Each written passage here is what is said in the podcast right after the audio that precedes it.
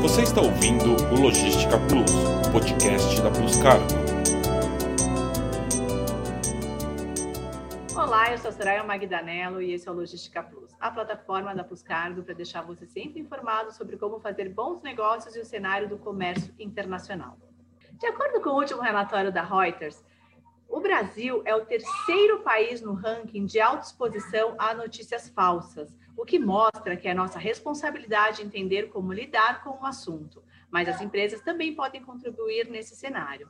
E eu trouxe o Chico Prado, que é jornalista e trabalha na CNN Brasil e é um grande amigo meu, para conversar com a gente.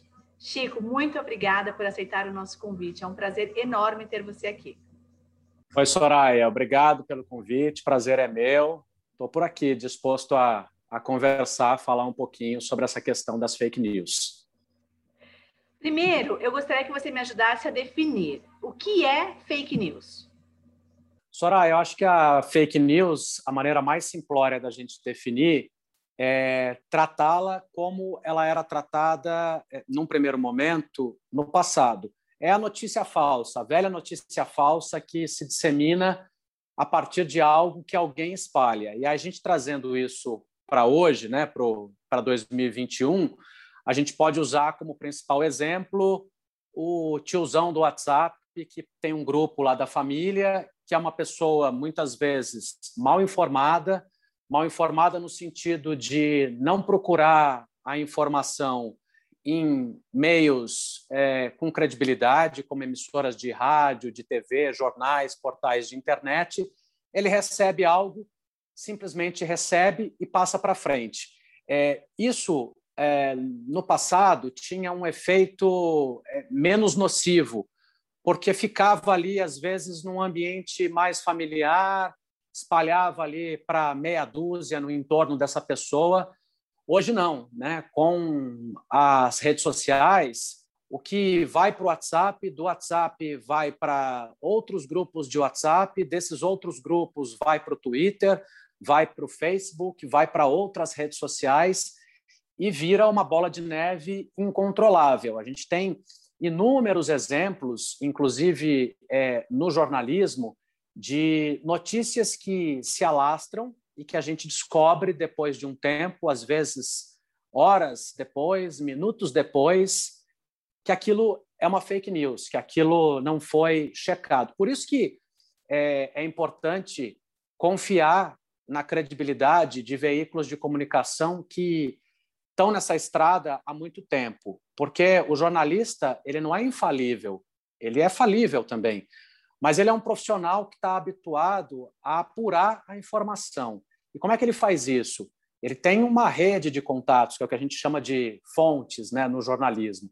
Então, toda vez que você eventualmente é usado como meio do caminho para a proliferação de uma notícia falsa, de uma fake news, você tem como checar aquilo por canais oficiais, conversando com fontes, pegando uma informação que alguém te deu, da qual você desconfia, e checando essa informação com mais duas, três fontes, é, segurando a informação, né? não ter aquela ânsia pelo furo de reportagem o tempo todo, porque o furo de reportagem é importante quando você tem uma informação consistente, mas a informação bem, bem apurada ela é muito mais importante do que o furo. É mais importante você dar uma informação levando mais tempo para transmitir isso para quem está do outro lado, é, do que dar um furo de reportagem e ter que corrigir, ter que dar uma errata depois para dizer, olha, errei, dei uma informação que não estava checada da,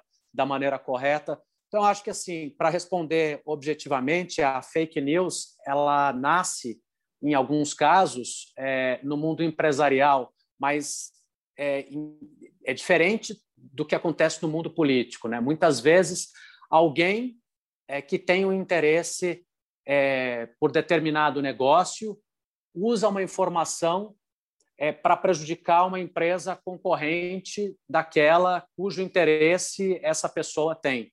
Né? E aí vira uma bola de neve. E é muito difícil consertar a fake news, em alguns casos, né? porque ela permanece, ela fica. A fake news é, que você é, ouviu falar há dois, três, quatro anos, que se você entrar na internet e consultar, ela está lá ainda. E muitas vezes ela continua prejudicando aquela pessoa ou aquele grupo empresarial é, ou um setor específico da economia. O dano é muitas vezes irreparável. O Chico, e, e, como que as pessoas podem identificar uma fake news? Porque vocês têm as fontes, vocês conseguem, vocês jornalistas, digo, como que uma pessoa comum consegue identificar uma fake news? Olha, hoje em dia há ferramentas, inclusive da imprensa, para ajudar quem quer checar uma informação. Né? Então, existem tem essas agências de checagem, né, de fact-checking, como se chama, é, para checar um fato.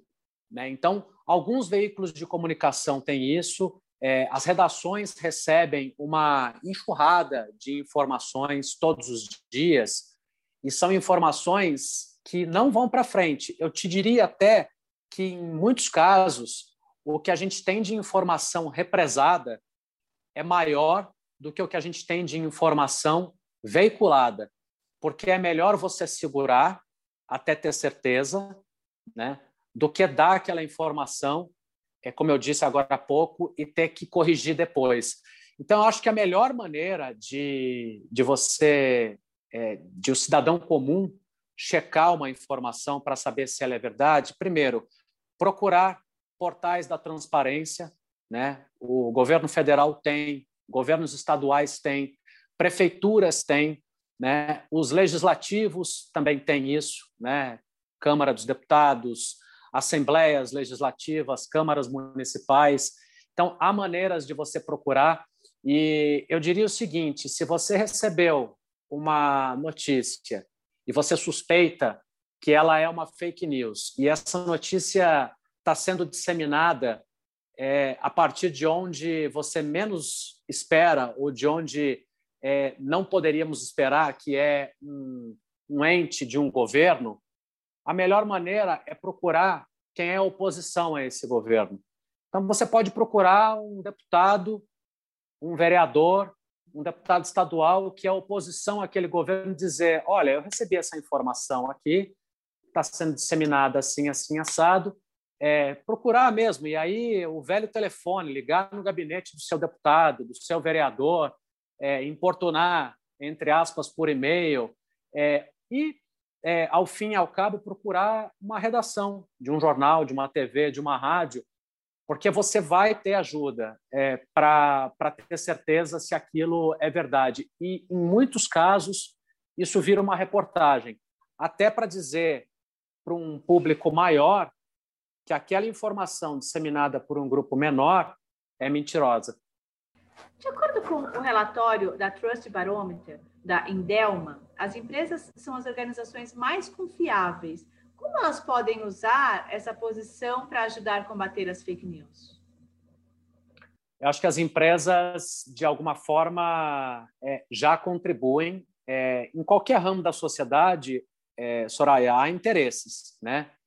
Na política, há interesses. É, no meio empresarial, há interesses. Na indústria, há interesses. Né? E a gente sempre fala, por exemplo, no Brasil, sobre a questão do lobby. Né? Então, o lobby que determinado setor faz é, no Congresso Nacional para aprovar determinado projeto. É, por isso que é tão importante, inclusive eu faço um parênteses aqui, a regulamentação do lobby no Brasil porque não há nenhum problema é, é, é, na prática do lobby. Né? Em outros países, como nos Estados Unidos, isso é regulamentado, isso é lícito. O problema é que, no Brasil, como isso não é regulamentado, o lobby sempre envolve, ou quase sempre envolve, interesses que, em alguns casos, não são lícitos. Né? Então, vez ou outra, a gente descobre, com alguma frequência, que determinado parlamentar recebeu alguma vantagem para ajudar a promover um projeto de interesse de determinado setor, para que esse projeto vá para frente, seja votado pela Câmara, pelo Senado, se torne lei. E muitas vezes isso beneficia um setor especificamente. Não haveria nenhum problema se isso fosse feito de forma mais aberta e mais transparente. Eu acho que as empresas podem ajudar é, se posicionando sempre que elas acharem que determinada medida do governo pode prejudicar um ramo da economia. Falando abertamente, olha, esse ramo da economia pode ser prejudicado por essa medida, porque é, tantos empregos podem ser perdidos ou podem deixar de ser gerados a partir de uma medida, de uma, é, de uma medida provisória, de um projeto, de uma proposta de emenda à Constituição aprovada pelo Congresso Nacional. É, a gente ouve muito é, no noticiário é, aquela expressão: o mercado está nervoso. Né? Isso nada mais é do que um sentimento que é expressado a partir do mercado financeiro de acordo com determinada medida adotada por um governo. A troca do presidente de uma estatal, a queda de um ministro, o anúncio da prorrogação ou não do auxílio emergencial no meio da pandemia, porque essas coisas mexem com a economia. Né? Então, é, a defesa que se faz, por exemplo, para usar essa história do auxílio emergencial, da importância disso, está é, diretamente ligada à economia, porque é importante, evidentemente, ajudar essas pessoas que ficaram largadas em, em muitos momentos é, da história, porque não tinham nenhuma ajuda do Estado, e aí, com o auxílio emergencial, descobriu-se um contingente imenso de pessoas que precisavam de ajuda do Estado para sobreviver, para conseguir o básico, né? comprar comida, pagar a conta de luz, a conta de água. E aí descobriu-se esse contingente que era muito maior do que nós imaginávamos. Mas isso tem um efeito na economia, porque essas pessoas elas consomem. E quando elas consomem, elas fazem a roda da economia girar. Né? Então, elas vão ao supermercado, elas vão ao açougue, à farmácia, à padaria da esquina. Eu acho que as empresas podem contribuir mostrando que a economia ela é mais do que apenas o interesse empresarial. A economia ela sustenta é, a sociedade, né? e ela precisa ser tocada, ela precisa ser alavancada, pensando muitas vezes no que é considerado, em alguns casos, um aspecto menor da economia, mas que não é menor, é uma parte fundamental da engrenagem. Né? A gente tem essa discussão sobre lockdown, que no Brasil, até agora, nós não tivemos lockdown. A gente ouve falar, né, determinado governador ou prefeito impôs o lockdown a não ser com alguns casos aqui e ali, em algumas pequenas cidades, o Brasil não teve lockdown. Lockdown, porque lockdown é parar tudo. Só que como é que você para tudo? Né? Para parar tudo, o governo tem que ajudar o sujeito que mora, para usar um exemplo, eu estou aqui em Brasília, né, para usar o exemplo das regiões administrativas aqui de Brasília, que são áreas mais humildes, fora do chamado plano piloto, como Ceilândia, Taguatinga, Aí em São Paulo a gente pode usar os extremos né, da capital paulista, é, zona leste, zona sul, né, o, que, o que se chama de fundão, a periferia das cidades. Como é que essas pessoas param? Né? Como é que esse sujeito acorda é, simplesmente e não vai trabalhar? O sujeito que é autônomo, né, que é encanador, eletricista, que depende é, do dia de trabalho dele, muitas vezes para comprar a janta que ele vai comer à noite. Né? Então, essas pessoas precisam receber ajuda do Estado para parar. Eu acho que é muito importante parar. Acho que é fundamental, inclusive. Mas eu não acho que dá para parar sem pensar é, em como essas pessoas serão ajudadas. Porque aí eu tenho certeza absoluta que a economia quebra de vez mesmo. Eu acho que quebra muito mais do que se a gente fizer restrições aqui e ali e as pessoas continuarem de, desrespeitando o isolamento, fazendo festa por aí, etc. Não sei se eu fugi muito do que você me perguntou, mas eu acho que é mais ou menos isso. Chico, me fala uma coisa: nesse ambiente polarizado, qual a sua sugestão é, para que as pessoas evitem discussões que possam prejudicar a sua imagem pessoal? Bom, eu acho que essas discussões para evitar é, danos à imagem pessoal, eu, eu posso usar o meu próprio exemplo, é, mas eu sou jornalista, né? E eu sou repórter. Então eu tenho que tomar é, muito cuidado com uma opinião, né? Entre aspas, é, porque é claro que eu tenho opinião sobre as coisas, tenho opinião sobre tudo, né? Todo mundo tem opinião sobre tudo, né? Então você pode é, falar o que você pensa a respeito de determinado governo, a respeito de um artista que você não gosta, a respeito de um programa de TV que você detestou ou que você adorou enquanto as pessoas detestaram. A gente pode ter opinião sobre tudo, mas, de novo, as redes sociais tornaram isso muito mais visível. Né? Então, é, usando o meu exemplo, eu, eu tento repetir isso né? ou espelhar isso para as pessoas de maneira geral. Né? Qualquer coisa que você coloca é, numa rede social, às vezes eu escrevo um comentário inocente sobre um determinado assunto. Você escreve até para desopilar o fígado, às vezes, né? Você vai lá e escreve, dá uma opinião sobre um determinado assunto e não dá em nada. Fica ali no teu círculo, um amigo curte, um amigo comenta, um amigo discorda, um amigo concorda, mas às vezes o efeito disso é assustador dependendo de quem interage com isso. Você nunca sabe quem vai interagir. A gente não tem nenhum controle disso hoje em dia. Ah, eu não sou uma pessoa famosa, eu não sou uma pessoa pública, então eu vou escrever o que eu quero aqui. Não é bem assim.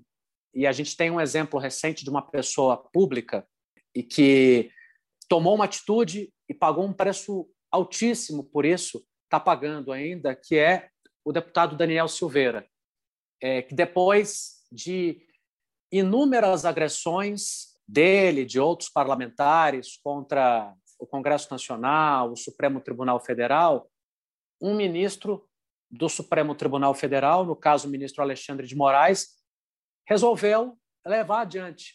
E aí a gente tem um noticiário recente aí para nos mostrar, né, para nos lembrar o que aconteceu com esse deputado. Ele foi preso né? O Congresso, a Câmara dos Deputados se reuniu, é, imagine, em 2021, para decidir se um deputado deveria permanecer ou não preso por causa do que ele disse, né? de uma opinião que ele deu. Mas o que ele disse ultrapassou uma mera opinião. Né? Ele fez ameaças a pessoas, a instituições, né? ele xingou é, por meio de um vídeo, né? com palavrões, é, um ministro do Supremo, alguns ministros do Supremo.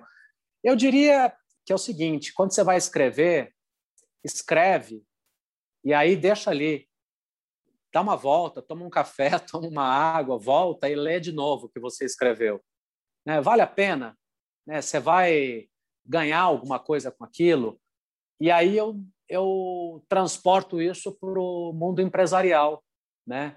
É, quem está no mundo empresarial hoje é observado o tempo todo. Né? As empresas hoje fazem isso quando vão contratar alguém. Né? Todo mundo tem a vida vasculhada nas redes sociais. Eu tive nos meus empregos né? a minha vida vasculhada nas redes sociais. Né? Esse cara escreveu alguma bobagem no passado, né? ele escreveu algo que possa ter ofendido alguém, ele cometeu um crime, eventualmente, falando algo sobre alguém, então, isso vale no jornalismo, isso vale no meio empresarial, é, isso vale para um cargo. Às vezes a pessoa fala assim: ah, mas o meu emprego é um emprego ali que. Né, um emprego mediano. As empresas não necessariamente pensam assim, porque se você escreveu algo numa rede social que ofendeu alguém, isso pode ser ressuscitado a partir do momento em que você ocupar uma posição de destaque. E aí você vai ter a sua vida prejudicada e você vai prejudicar a vida da empresa onde você trabalha.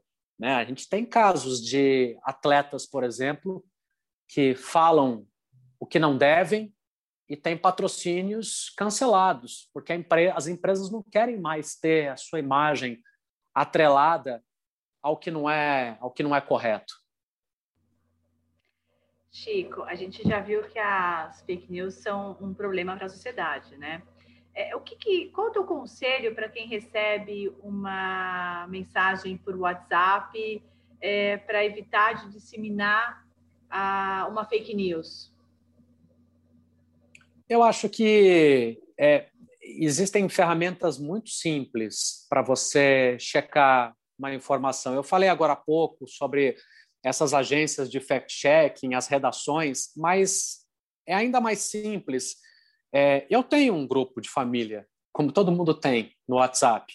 Né? E no grupo da minha família também são publicadas coisas com as quais eu não concordo. Então, muitas vezes, no ambiente familiar, o que, que eu faço? Eu, eu busco aquele assunto num, numa agência, numa agência não, num Google, por exemplo. O, próprio Google tem ali em cima, né? Você joga um assunto, clica, aí tem tudo, vídeo, é, imagem, e tem um ícone lá que está escrito notícias. Você coloca o nome de alguém, eu coloco o seu nome lá, Soraya. Se tiver saído uma notícia sua, é boa ou ruim, em algum veículo de comunicação, essa pesquisa vai me mostrar isso. Se tiver muito difícil de encontrar, se você colocar o meu nome, tiver muito difícil de encontrar, o Chico Prado fez tal coisa. Aí você vai lá e pesquisa. Você coloca lá a palavra-chave, clica em notícias no Google, né, que está aí na mão de todo mundo hoje no smartphone. Se começar a ficar muito difícil de encontrar essa notícia, comece também a desconfiar porque não é tão difícil assim você achar uma notícia com credibilidade. Né? Hoje você pega uma notícia é, da última semana e joga no Google, vão aparecer ali as principais notícias de vários veículos sobre aquele mesmo assunto. E aí você pode usar isso para se informar melhor e para contestar quem informou para você ou no grupo da família do Zap algo diferente ou às vezes um, oposto daquilo que está numa notícia. Site é boato, isso é boato, é algo assim, não tem? Tem, existem esses sites, né? Que, que na verdade, é, também são agências que, é, que tratam é, da checagem da notícia. Né? Mas então são, existem são, são sérios. São, são sérios. É, é, existem alguns que são ligados a veículos de comunicação, veículos de comunicação grandes, com credibilidade, e existem alguns que são ligados a organizações não governamentais, é, a grupos que, que se reúnem, a associações ligadas ao jornalismo. Né? Então, existe a LAI, que é a Lei de Acesso à Informação. Essa é um pouco mais difícil, porque você, a lei de acesso à informação, é, qualquer cidadão pode usar. O jornalismo usa muito, né? Mas qualquer cidadão pode entrar com pedido de informação via lei de acesso à informação.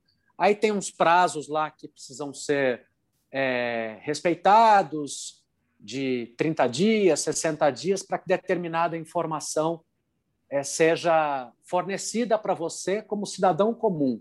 Então você quer, você desconfia de uma informação sobre uma licitação que foi feita por uma prefeitura para compra de leite para distribuição é, às escolas municipais. Você acha que aquele valor está alto demais para comprar caixa de leite? Você pode pedir é, informações detalhadas a respeito dessa licitação, dessa concorrência pública, via lei de acesso à informação. Precisa ter um pouco mais de paciência, porque no serviço público, como tudo no serviço público, as coisas são mais burocráticas e demoradas. Mas você tem essa opção. É, e existem esses sites também que você mencionou que, que te ajudam e que você encontra buscando na internet, né? Site para localizar boato e assim por diante. Chico, muito obrigada por mostrar esse cenário da relação entre pessoas, empresas e fake news. Você apresentou diversas informações que vão nos ajudar a ser mais atuantes no combate a notícias falsas. Soraya, eu que te agradeço, foi um prazer, uma honra. A gente se conhece já há bastante tempo, foi bom até para matar a saudade. Obrigado pelo convite. É, e conte comigo, é, inclusive para tratar desse assunto. Eu te digo que, como jornalista, eu estou sempre disposto a falar em defesa do que é verdade e ajudar as pessoas a buscarem a verdade e a combaterem aquilo que é mentira e que prejudica a sociedade. Assim, fake news não traz nenhum benefício. Nunca ninguém me apresentou um benefício de fake news. Da mais inocente à mais grave, ela sempre traz um dano para alguém e às vezes para muitas pessoas. Muito obrigado pelo convite. Prazer ter você aqui, viu? Obrigada novamente. Acompanhe os canais da Puscargo nas mídias sociais e no nosso site. Nele você encontra informações exclusivas sobre o cenário de comércio exterior e as últimas novidades sobre o transporte internacional de cargas. Segue a gente no Instagram, LinkedIn, YouTube e Spotify. Até a próxima, obrigada. Você ouviu o Logística Plus, podcast da Plus.